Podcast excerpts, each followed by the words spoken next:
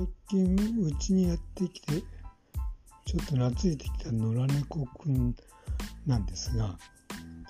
えー、っと性別はなんかメスでしてですね。今はなんか繁殖期でもないので、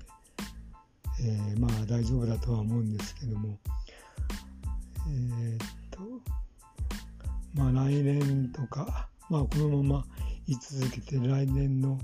6月ぐらいですかね。なんかこう猫を産んだりとかなんかすることになってなってしまうと。これはもう大変ですよね。結構なんかね猫の好きな人はまあ世話とかそういうのも苦にならないんでしょうけども。うん。まあこれからちょっと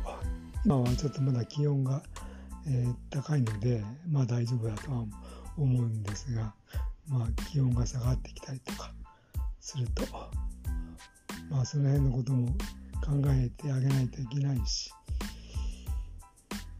うん餌やりとかですね、まあ、糞の始末とかちょっとなんかやっぱり構ってほしいのかお腹が空いたのかやたらニャーニャーニャーニャー泣くんでうんちょっとそのなんていうかな。日常のこう生活のリズムが崩れると。ちょっと猫に振り回されるっていうとちょっとオーバーかもしれませんが、うん、かなりやっぱり手もかかりそうなので、えー、これからどうしようかなと思っているところなんです。えー、っと今日は日曜日なんですが先週の日曜日はちょっとなんかいなくなったんでどっかなんか日曜日は可愛がってくれる人でもいるのかなと思って今日もちょっといなくなったんであちょっとほっとしたんですが またなんかあの帰ってきててうんえー、っと一応